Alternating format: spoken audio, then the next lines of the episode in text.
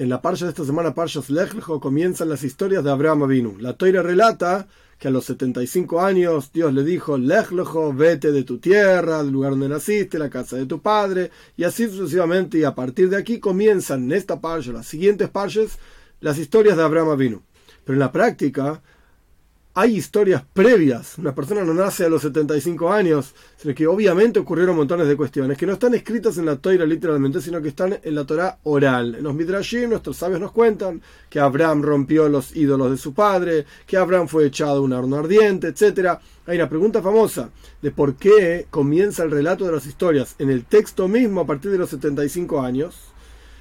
Y la respuesta sencilla es porque la vida de una persona, la voida, el verdadero servicio a Dios de la persona comienza cuando Dios le dice, Lejlejo, vete de tu tierra, deja de lado tus cosas y conectate a la tierra que te voy a mostrar, conectate conmigo, por así decir, dice Dios. Por eso el relato en la toira propiamente dicho de Abraham vino y sus historias empieza en Lejlejo, a los 75 años. Pero aún así, como dijimos antes, hay historias previas que nuestros sabios explican.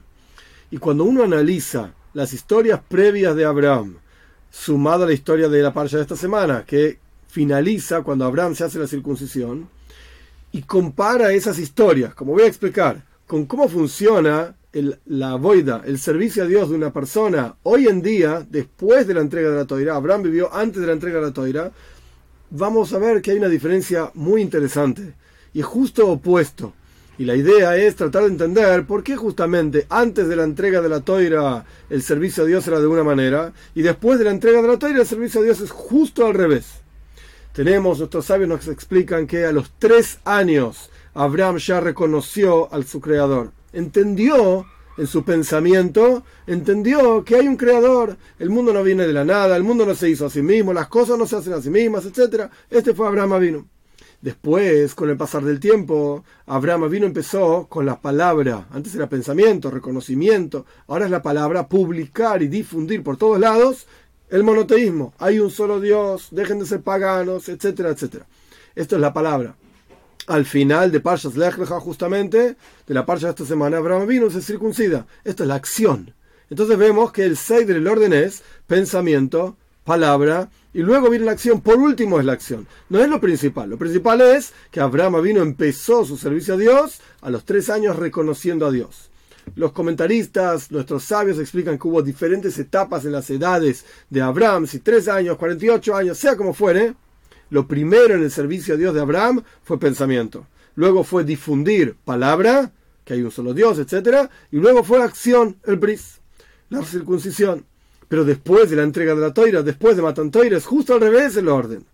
Primero que nada, un niño nace, un varón, y le hacen el bris, la circuncisión a los ocho días. Esto es lo primero, cuando el niño no entiende nada, no le preguntan nada tampoco, no es capaz ni de comprender, ni de hablar, ni nada por el estilo. Lo primero es la acción. Primero que nada, la circuncisión. Después el niño crece y empieza el proceso de estudio, donde el niño empieza a repetir palabras de Toira, a pesar de que tampoco entiende todos los detalles, no entiende la profundidad de lo que está aprendiendo, simplemente sabe que esto es lo que la Toira dice, sus padres le enseñan, su maestro le enseñan, etcétera, etcétera.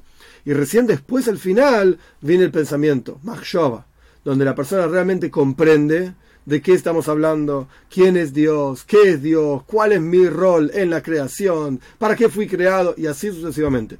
Vimos que el orden es justo al revés. Antes de la entrega de la toira, lo principal es el pensamiento, se empieza por ahí. Pensamiento, palabra, acción. Después de la entrega de la toira, lo principal es la acción, se empieza por ahí. Acción, palabra y luego por último pensamiento. ¿Por qué es esta diferencia? Justamente porque uno de los asuntos centrales de la entrega de la toira es que podemos imbuir, llenar, inyectar a este mundo de divinidad, de Kedusha. Pero la forma de inyectar en este mundo divinidad a Dios, es decir, revelar a Dios, o revelar la presencia de Dios en el mundo, o traer a Dios al mundo, sea como fuere, ¿cómo se logra esto en la práctica? Con acción. Como dicen nuestros sabios en la ética de nuestros padres, Amaise Ika, lo principal es la acción. Como dicen nuestros sabios en el Zoyar, Asia Leila, lo principal y más elevado es la acción es justamente la acción de una mitzvah, la acción de que la persona se sienta a estudiar Torah, la acción de que la persona cumple la voluntad de Dios, lo que lleva al mundo a su verdadera plenitud, lo que lleva a la creación, a la, razón por la cual todo el mundo fue creado.